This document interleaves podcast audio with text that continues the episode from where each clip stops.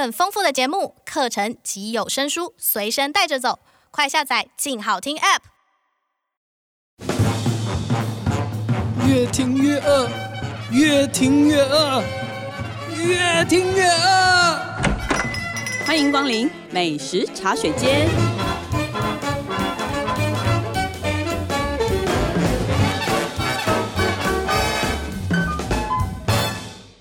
大家好，这里是静好听与静周刊共同制作播出的节目，我是静周刊美食旅游组的副总编辑林义君。今天在美食茶水间要跟大家聊的话题是高雄人的早餐。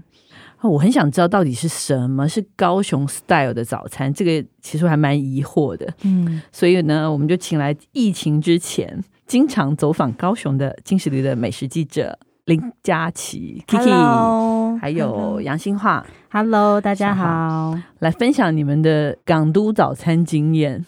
对，我们去高雄吃早餐，还有。在那边破杯打针，对对对，对 高雄很有感情。过年前去的，对对对，那一次采访我记得蛮惨烈的，对哦，两位都一团伤兵。没想到高雄给我们一个震撼教育，没有，可是高雄其实很棒，千万不要被我们那一次破杯的经验吓到。我爱高雄，可是看你们吃还是觉得挺好吃的。对我们很敬业，我们有表现，就是有享受其中，真的好吃，真的好吃。对对对对对。那这个题目，因为一开始是 Kiki 找了一位高雄的朋友，嗯，带你一起去高雄吃，去老城区里面吃，是是是，是一位呃美食作家叫郭明哲，他现在也帮高铁写专栏，那、嗯、他就是土生土长的高雄的朋友，对。然后啊，他就带我就是去巷弄里面去吃杭阿来里面的早餐这样子。嗯那他带我去那个老城区里面啊，去吃那种五十年的老摊，甚至还有那种开了九十年、快要一百年的那种老面店呢。嗯、那在这种就是那种老摊子里面，其实你就可以感觉到这座城市比较接地气的一面。那你可以感受到那种高雄人生活的那种日常之美。嗯、那我们今天会想跟大家分享，是很能够代表高雄的气口。你会觉得它可能是很草根，甚至是有点草莽性格的这种小吃的早餐。那为什么要找这种老店？是因为你看老店就是经得起岁月的考验嘛，就是客人嘴刁，他都还可以屹立不摇，就表示它味道一定很迷人，一定很好。对，对，而且听说你们去的第一摊就把你们几乎 KO 了，因为吃的非常非常非常饱。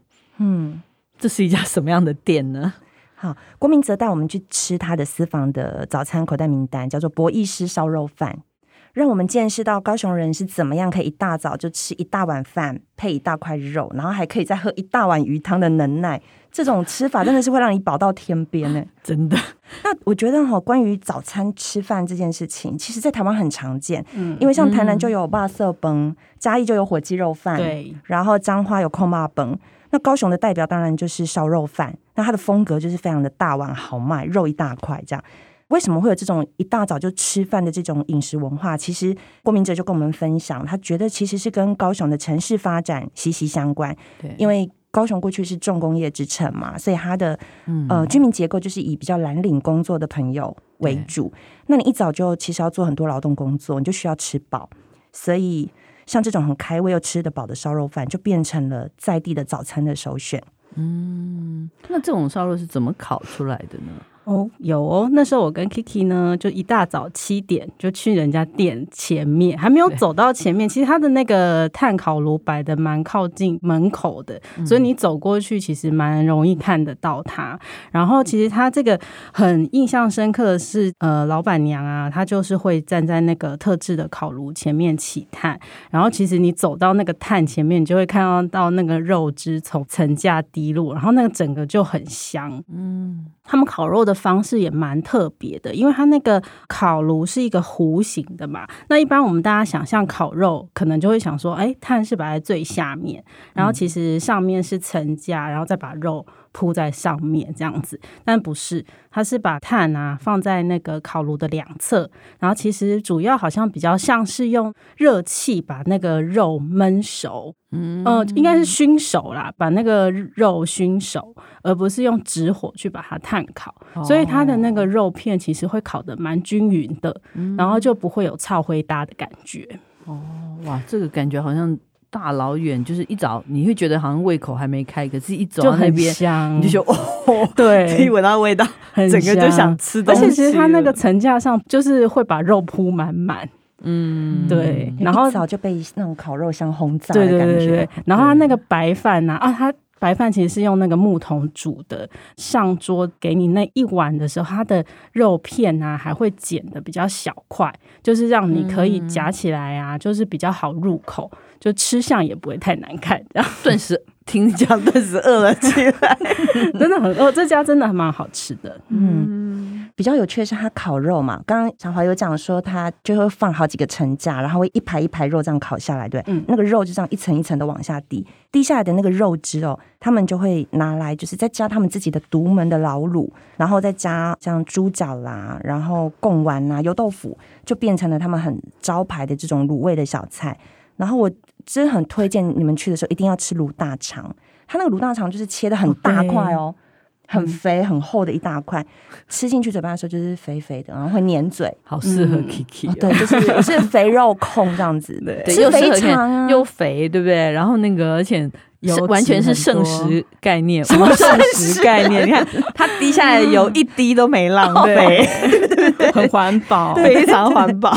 然后还有一个小菜，我觉得也可以推荐给大家，就是卤秋刀鱼，是用很新鲜的秋刀鱼去切片嘛，然后再加上那个老卤汁啊、柴鱼片，还有番茄酱，然后它会搁在那个门口前面的炭火炉上面去焖煮它，然后其实你。你点了之后呢，就老板会再加那个姜丝啊、蒜泥啊、葱花一起上桌。嗯、然后其实我跟 Kiki 在现场吃的时候啊，其实筷子一下去，它那个骨头跟肉它就分开了。然后你那个鱼肉真的是送到嘴里面，就真的是很松绵。这个好好吃，哦，对，这个好好吃，就有点像那种日式店主啊，还有你想象得到的，可能是番茄酱的那个鱼罐头的那个风味，嗯，比那个好吃吧？对对对，比那个好吃。这一道小菜其实也是细节很多，嗯，嗯，而且刚 Kiki 还说，除了饭跟小菜。你还喝了汤哦？对，这样你还喝得下汤哦？我觉得好像大家谈到这时候就开胃啦。对对对，开胃开，你这时候才开胃吗？天哪！对啊，我觉得大家常介绍到博弈师的时候，都会把很大的力气跟重点介绍他的烧肉饭。对，可是真的不要错过他的鲜鱼汤。早上他们在起炭火，然后在那个门口摆那个小炉子，在那边炖那秋刀鱼的时候，其实老板娘就会趁空档，在那个小冰柜里面，嗯，铺满碎冰。然后在上面会放那种桂鱼，好，然后放鲈鱼、虱目鱼肚，还有虱目鱼皮，很新鲜。我好喜欢吃南部这种早上的这种鲜鱼汤，很鲜美啊！那应该是味增的吧？它都有诶，它有清汤，也有味增，嗯，嗯。然后而且我觉得它有很多款的那种鱼汤是你可以双拼，例如说你点了鲈鱼汤，它可以帮你加蛤蜊。哦、嗯，有双拼，有双拼，我的、哦，你是不是偷点？你自己喝完了，我在你旁边，你喝完一大碗，你没有发现？还是你蛤蜊喝完，然后把鱼汤嘟给我？对啊，有可能，因为他那时候不是感冒吗？所以他觉得很需要这种蛤蜊香，真相大白了。其实我那时候真的是感冒开始要大爆发，然后就已经烧瞎了，然后那时候喝那个热汤，真的觉得好舒服，嗯、而且他们汤就是很大碗。然后你还可以续汤，不用加钱，很有诚意呢。我觉得这个吃完真的，我觉得不止饱到中午哎，我觉得应该可以饱到傍晚吧。可以，可以。对，不过那个这个是在高雄的新兴区嘛？那你们这次有去那个？因为很多传统早餐其实还是在那个盐城，你们有去那一带吗？这次？当然，当然，去高雄一定要到盐城区去感受一下高雄老城区的这种氛围。这样，那在高雄的盐城区里面，它其实留了很多的这种老摊跟老味道，其实就透露出这个地方曾经是风华绝代的一个区域。这样，所以现在还是会有很多人去这个地方去找这种老的味道。嗯，那我们这一次呢，就去吃了一家九十年的老面店，叫做郑家切仔面。嗯，切阿米。对，嗯、那个。听起来菜拉米很庶民的面食，对不对？对，可是居然被当地人称为是好野人面，哎，好野人面。嗯，因为有老客人来，一早哦吃个面，点个几碟小菜就破千呢。早上就吃一千块的 菜拉米加小菜，对对，嗯，真的要给他鼓鼓掌。到底怎么吃啊？嗯，这家店其实是很多那种地方政商人士的那种私房早餐爱店。那他们来这边的吃法就是，他就会点一碗这个菜仔面。米粉汤这样，然后配个几碟，嗯、像是海米或者是迪巴莱的这种菜拉料。常常会有老客人呢来这边呢，就会点了满桌的像桂鱼啦、海鱼肚啦、半只鸡肉的这种菜拉料。那你口袋要很深嘛，才能吃得过瘾。所以他们一来就是很豪气，可能就吃掉七八百元，所以就被当地人说：“的你套餐可以加后亚郎米哦。” 真的，嗯，可是它其实贵，我觉得也是蛮值得的，因为它的细节很讲究。因为我跟 Kiki 其实就有看到那个老板啊，他就是亲自去清烫那些猪心、猪肝、猪舌，烫过那个那个汤头呢，还会再焖煮一整只哦，真的是一整只的全鸡就下锅，嗯、把那个鸡的精华真的都就融在那个汤汁里面，而且它那汤头还会换季。意思就是说，它夏天呢会加竹笋，嗯，冬天呢会煮白萝卜，所以这个滚了好几个小时的高汤呢，它就是汇集了整个海陆的精华，就会让这个米粉汤喝起来跟我们一般想象的米粉汤真的会很大的不一样。因为一般米粉汤啊，大家会想到就是那个大骨汤嘛，可能比较清淡，可是你这碗真的喝下去，就是有喝那种鸡汤米粉的感觉，就是非常的温暖。所以它选料很精细，嗯、然后呢，连高汤都非常的讲究，完全不像是那种面摊小店的那样子的感觉哈。嗯，嗯然后他们的还有另外一个亮点，就是他们的油葱，油葱酥其实很强。嗯、当地人呢，甚至把郑家菜拉米跟在这个区域里面的另外两家老店阿标米粉汤跟阿健菜拉米三强并称是盐城区的油葱三强。哎，还有这种排名，对不对？真的不怎么排出来的，对，高雄人的排名，油葱三强。对，然后他们就说，在选食材的时候，他们是特别就是去选这种日晒过的长阿烧，香气比较饱满。嗯、他们会用猪油炸到金黄喷香之后，放在汤上面，就会有那种画龙点睛的那个香气。对就是是一碗非常香气迷人的古早味。嗯，好的油葱酥真的很恐怖。对对对，因为它上来的时候就真的你有可以闻到那个油葱酥的香气，那真的会香气爆炸，欸。嗯、对，而且可能很多人是为了这个味道，嗯，就一再的回去，好像上瘾一样。嗯、这这个真的是蛮厉害的一点。我们去采访的时候，还有看到他们其实是大概每天早上七点的时候就开始会炖汤，然后就是会烫那个猪心、猪肝、猪舌，还有鸡肉嘛。那这些大概会在十点左右的时候陆续就是起锅，就是来的时候，我觉得是最推荐大概十点半。左右的时候，菜色最齐，然后汤头可能最对味的一个早鸟时间。然后其实这家店还有一个很印象深刻的是，就是它的那个店里面真的很干净，就是从地板啊、桌子啊、整个料理台啊，我们还有进厨房，厨房也很干净，所以真的是很值得大家来。吃这个早餐，嗯、我们去的时候不是看到他那个老老板娘，嗯、就是干干净净、整整齐齐，就老碎老碎的感觉。嗯、然后他头发还有去烫，然后整个头发就是梳的美美的。我觉得他乍看他，你会觉得他真的有点像那种有钱人家奶奶的那种气息，嗯、皮肤很好。他就是盐城区的贵妇人老板娘啊，对，啊，对对啊。哇，这个听起来，大家如果有机会去，一定要去这一家，而且也其实还好，不用太早，十点半去就可以了，嗯，对不对？嗯，那另外还有一家盐城区，你们还去了一家好像虱目鱼店，是不是？嗯，虱目鱼的粗米粉，听说他有挑战到台南人 Kiki。没错，他居然说早上吃虱目鱼，对这不是挑战我们台南人的主场吗？我很想知道高雄虱目鱼跟台南的虱目鱼到底有什么不一样？对，这也是我的疑问。所以那个老板娘就是林金枝，她就非常以他们家的汤头的那个口味为傲，她就一边在备料啊，就她就跟我说说，我跟你讲，我们是高雄甜。就是我们的汤头哈是加那种大骨啊鱼肉下去煮，这样是我们高雄特有的高雄甜，跟你们那个台南的加糖的不一样，这样。那我心里就想说，我们台南甜哪有很甜，刚好而已啊。因为我人在高雄主场，突然很敏感。可是说真的，他的东西真的很有自己的风格，的确也很鲜美。嗯，这家叫做阿中石木鱼粗米粉，那它的真的小卷粗米粉真的很好吃。哎、欸，可是刚刚大家会不会觉得我讲错那个品名？但没有，他不是卖虱目鱼，我就是搞不清楚他到底是卖虱目鱼还是卖小卷米粉。他两个都有卖啊。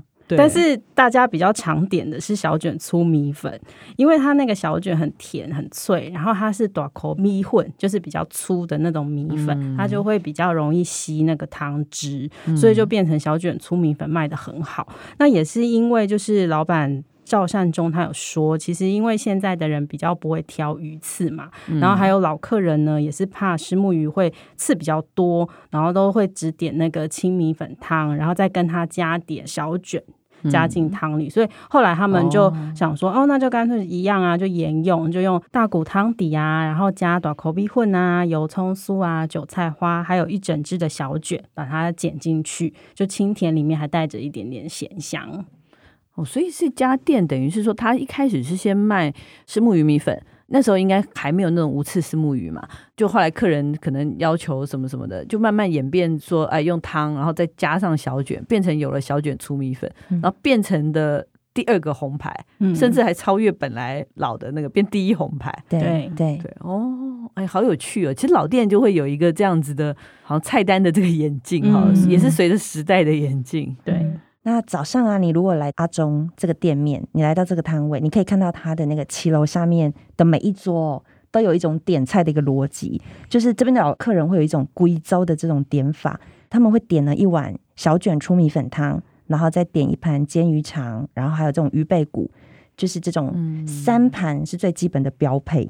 就每一桌上都是一模一样的东西。对，那它有一个蛮有趣的是，它的菜单上面写的是煎鱼肠跟煎鱼肚，嗯、可是其实呢，它的这些鱼内脏它其实是用炸的。他们的讲法是说用炸的哈，就是比较不会粘锅，然后避免就是煎的黑黑碎碎的样子，所以卖相会比较好，吃起来呢也会比较酥比较香。嗯、那呃我自己吃的观察是因为它那个鱼肠真的很新鲜，所以鱼肠上面整副的那个心啊肝啊鱼腱其实都保持的就是一整副。嗯，那也因为它很新鲜，所以它才可以就是这么完整嘛。那你一整颗入口，其实它口感非常丰富，它会有 Q 有脆，然后很香。你还会吃到那个鱼腥，其实会有点苦苦的，这样。嗯嗯嗯。其实台北的店真的比较少，像高雄啊、台南这种。一大早就会吃炸鱼肠或者是煎鱼肠，对。然后来这家阿中呢，就是刚刚 Kiki 也有讲到，一定要点的就是那个炸鱼背骨，它其实就是薄薄的一块，嗯、可是它有带着肉，所以你其实是在吃的时候，你是可以蹭它那个骨边的肉，它肉其实还蛮多的，就是很咸香、很刷脆，然后搭着那个小卷粗米粉啊，嗯、因为小卷粗米粉汤的味道比较清淡嘛，那炸的东西当然是比较重口味，嗯、所以这个。这个组合就是一重一轻搭配的还蛮刚好的，因为它这个鱼背骨好像也是后来才发明的一个多的一样菜。对对对，没错。嗯、他们的讲法是说，因为他们一开始就是卖这种石目鱼米粉嘛，所以它的那个汤底其实就是会加那种鱼骨下去炖汤。嗯嗯。但是呢，你加了这种鱼下去炖汤，很怕。温度一降，那个腥味可能就容易跑出来，所以他们就不大想要把这个鱼背骨拿去炖汤。可是那个他们每天早上都会自己在门口现杀那个虱目鱼，留了来的那个鱼背骨，然后做什么？对，嗯，他们就想说，哎、欸，那我们来炸。一开始招待客人吃，结果没有想到，就每一桌客人都很喜欢，最后变成是招牌的小菜。嗯，真的，这家店好多偶然哦，对，偶然成就美味，对，真的。然后呃，带我们来的郭明哲就有讲说，他自己的吃法是，他会夏天的一大早就会拎一瓶啤酒过来，然后就点了这个炸物，然后吃个米粉汤。他说他也会跟朋友来，就是每个人就是直接都一个人都点一盘呐、啊，不要分这样，然后喝酒，嗯、所以一早就开喝，这样很过瘾啊！听起来真的是希望疫情赶快过去，大家可以好好，嗯、就是可以自安心的移动到全台湾各地去吃这种很棒的。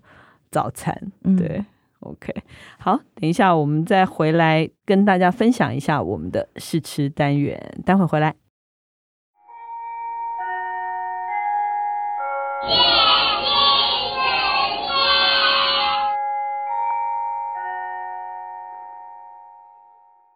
Hello，欢迎大家回来我们的试吃单元。哎，我们今天要试吃的，哎，这个。我觉得还蛮有趣的，大家在防疫期间应该都吃了蛮多的便当，嗯，对，其实我们也做了很多那个防疫便当的这样子的采访，但是今天要吃的是一个就是很有名的手串集团它推出的盲盒便当。嗯，什么是盲盒？盲盒的意思就是你不知道那里面是什么，反正打开来才知道。对，然后我真的没想到，我刚开始听到会有点惊讶，做便当也可能做成这样，做便当也要开盲盒，有这种事情吗？就是它的概念有点像扭蛋。好吧，好吧，嗯，扭蛋看运气，哈，然后你在订便当的整个过程有点像排福袋，就是 你知道有个东西在那里，可是你不知道它的内容物这样，所以我们今天要吃扭蛋。好，OK，来 Kiki 说明一下，一下这是个什么样的概念的便当？okay, okay, 这个是首串集团在疫情间打造的这种外带外送的餐盒，那名字取作盲盒，它的方式是你只要付两百九十四块钱。你就打电话去订便当，就是啊，我今天有这个预算要订餐盒，可是他们不会跟你讲说你要点什么主菜，这样你就只能够完全交付你的信任，然后由他们帮你送菜。那你等到便当来的时候，打开之后，这时候就是考验你今天有没有人品大爆发，因为你今天人品大爆发，你可能可以吃到牛排龙虾。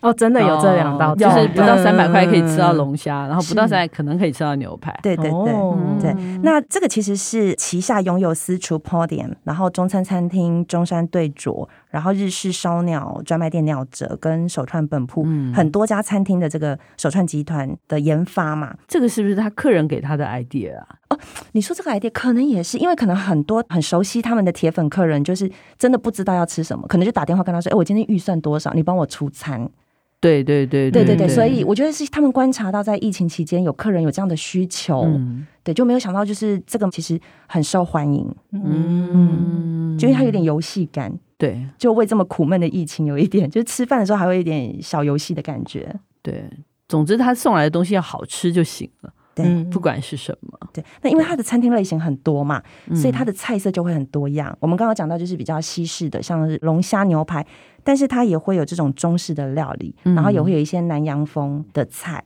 这样，嗯，然后甚至还会有这种很像港式饮茶里面的那种公仔面，嗯，哦，很多元。然后它最多人喜欢的哈，我就问他们，他们说最多人喜欢的其实是烧鸟便当。烧鸟便当，对，因为他们鸟泽其实是知名度最高的，对，它烤鸡非常好吃啊，各种的那种鸡肉的手串，对，所以你就打开之后，然后里面有各种鸡肉的串烧在里面，会觉得哎很丰盛，而且可以重温那种就是在内用时的吃烧鸟的那种感觉。对对对对，那那他每天都是供应几款吗？还是怎么样？呃，他的方式是每个礼拜一到礼拜三会出大概两到三款，然后礼拜四跟五会出在其他的口味。所以你常常订的老客人就不怕撞菜嘛？嗯嗯，这样。嗯，然后六日公休，六日只出就是烧鸟便当。哦，六日就没有盲盒了，明盒就是告诉你就是人气烧鸟便当，它就是提供它最招牌的这个口味。嗯，好，那我们先来抽，对不对？对，等一下用抽的。好好，我们来准备一下。好，来吧，我们刚刚这样分配了，大家就一起开箱哦。刚用抽签呢，对，就是盲选。哎，它这个其实蛮有趣，它上面。每一个人还会有一个小纸条，嗯，有一张加油小卡，对，而且帮疫情中的大家加油，而且看起来我觉得都是他们各自店员写的耶，手写，对 对，手写的，而且还蛮有，你看到这个是写经历挫折，面对失败，才能朝成功前进，好正面。这个写说不要轻易的跟命运低头，因为会有双下巴。对对对，好适合小华，这个有，这个有，所以我那时候想说要选这个。Kiki 的是什么？好，我的是人生没有最好决定，只有决定之后做到最好。这个好好正面哦，蛮正面你的什么东西？我每一个决定都是最好的决定，好正能量哦。对，好，等下看看我是不是真的打开来，打开来看看有没有也很正能量。嗯，开箱开箱。我是我是龙虾嘞，Kiki，你今天人品爆发，挥手挥手。我的是牛小排，嗯，很棒啊。小孩是什么？嗯，我的是松露烤鸡，松露，你怎么确定？因为它中间有一坨那个黑黑的松露酱。哎、哦，它这个配菜我觉得很有趣耶。嗯、我先讲我的，我的是牛小排。它其实除了三片这个烤的牛小排之外，它的主食是炒泡面呢。嗯，然后炒泡面上面还放了两块，就是日式的那种煮萝卜。好想吃你的、哦。然后可是呢，左边是一个综合的炒蔬菜吧，蔬菜有。花椰菜呀、菇类呀、番茄，看起来也蛮好吃。重点是还放了两片的鸡卷呢，就台式的给 跟港式 好混搭。我知道，我真的不知道这个是就是港式的炒泡面，而且它不是泡面，我觉得是公仔面、炒意面哎。哦，哇，这么讲究，炒意面，我觉得 是大菜都出来了。是，对，它不是炒泡面啊，嗯，他头发没有卷卷的，他不是 QQ 吗？他有点没有，就是有点那个意面也会这样子啊。嗯，好了，等一下吃了就知道。嗯好，嗯，对，他这是港式炒意面的做法，你看它也是加韭黄啊、豆芽这些东西。那你的龙虾呢？我看一下，我的龙虾颜色很缤纷，可是我龙虾没有主食。我等一下要吃你的炒泡面，可以龙虾就是主食了。我们现在进入一个，你那么贵，你是要老板倒吗？抱着抱着自己的便当，然后看隔壁就吃三百块卖你卖你卖你龙虾，对，三百块之内可以炒龙虾，真的很超值。嗯嗯嗯、然后呃，颜色很缤纷，它看起来很西式的这种组合，就是有烤南瓜、烤蔬菜，然后还有就是烫这个水莲菜。然后还有这种就是樱桃萝卜，看起来很缤纷。那、哦、中式西式啊？嗯，我现在还没吃，但它有个酱，它那个酱的那个味道不知道是什么味道，可能等一下要试试看。嗯、但颜色其实是非常缤纷漂亮的。嗯嗯嗯。小花呢？我的就是打开是那个去骨鸡腿肉，它大概占满了半盘油，哦，嗯、然后它中间就是有松露酱，嗯、那它其实配菜也很缤纷呐，啊，有花椰菜、番茄，然后还有一个溏心蛋。嗯，因为它的餐盒其实用的是没有分隔的啦，就是那种瓦楞纸那种一个，嗯、可是我觉得这样还蛮环保的。嗯，就是你其实没有任何的塑胶的。嗯，制品，嗯嗯，对，这种餐盒也是环保餐盒，就是现在很大量的被很多外带的的餐厅对使用，对，好，赶快来吃一下吧。哎，我很想知道你那个龙虾的那个酱到底是配的是什么口味？哎，它其实是那个韩式烤肉酱，辣辣的。然后因为它那个嗯龙虾烤的其实有点边边有点恰恰焦焦的，所以很够味。然后那个辣很提味。嗯，哎、欸，它其实整个像我的，我也觉得它整体就是很够味，嗯，很饱的一个感觉，分量蛮多的。对，我觉得我等一下可能要花二十分钟才能够好好的把它吃完。吃完，哎、欸，它这每一个烧烤都不错，哎，而且它的，哎、欸，我看我们录音师的，我偷看一下，嗯，对，他的是招牌的手串的那个，对，最招牌最受欢迎，对，它是有，哎、欸，而且你看它的那个鸡皮上面。都还是就是有那种炭烤的那个，烤的恰恰恰恰，而且它有鸡肉丸呢，嗯，而且它是鸡的不同的部位，鸡肉丸、鸡胸、鸡腿肉，嗯，我觉得这样盲盒也蛮烦的，你知道吗？就是不能再要求说。因为我上次吃到这个变得很好吃，然后很想再吃一次。哦，对，不能。他们最烦的其实不是这个，他们最烦的是你就偷偷跟他们讲说，哎，可是我真的很想知道我明天吃的是什么。他就说，啊，我就真的不知道，因为我真的问过他们，不要再问了，这样子卖个萌啊。对，我就说，那那因为可能我要拍照，我要准备一下，说我心里要有个底，说它是牛肉还是什么，说我们就真的不知道，就是出单。对，那我很好奇说，说如果有人他不吃牛肉的，点到了牛牛小排，他怎么办？哦，这个呢，就是我们在点的时候，你要特别注意。例如说我不吃生食，嗯、然后我的串烧的那个烤鸡肉我想要全熟，然后我可能不吃什么，就是你的饮食禁忌其实是可以在点餐的时候讲一下。讲嗯、哦，对，这比较合理嘛，不然你不吃，你再怎么好吃他也不吃。对你，你可以问很多问题，嗯、只是他们都不会回答你，好烦哦。哎，我这个牛仔骨，我觉得真的它是港式的，嗯、它整个它真的是炒意面，嗯，然后它那个牛仔骨上面还有山椒。它真的是烧牛仔骨，嗯、比较粤菜的这种。嗯，那我知道他从哪来的，他从那个私厨来的吧？还是？应该是他们的新品牌，叫中山对佐，哦、他们开了一家对对对新的中餐餐厅，但是命运很坎坷，因为他一开就遇到疫情。嗯、对，就是他，我想起来了。对，我们本来已经约好一桌，对，就是要去吃饭，结果他疫情就来袭，所以我们就先在家里吃餐盒，对，先解馋，对，等到可以定位的时候，对对对，再去补吃，嗯、对。对。好，我觉得之后我们真的我们要为这些疫情中开张的餐厅好好的做一个大的企划，嗯，鼓励他们，嗯、希望他们能够在即使在疫情中开张，也要好好的存活下去。对，OK，那我们今天试吃啊，先到这里，希望大家喜欢我们今天的节目。如果想知道更多更及时的美食情报，欢迎关注进食旅的 FB、YouTube 频道，或者是静周刊的网站。再次感谢大家的收听，也请持续锁定由静好听与静周刊共同制作播出的美食茶水间。我们下次见，拜拜，拜拜，可以继续吃了，耶，开。动想听爱听，就在静好听。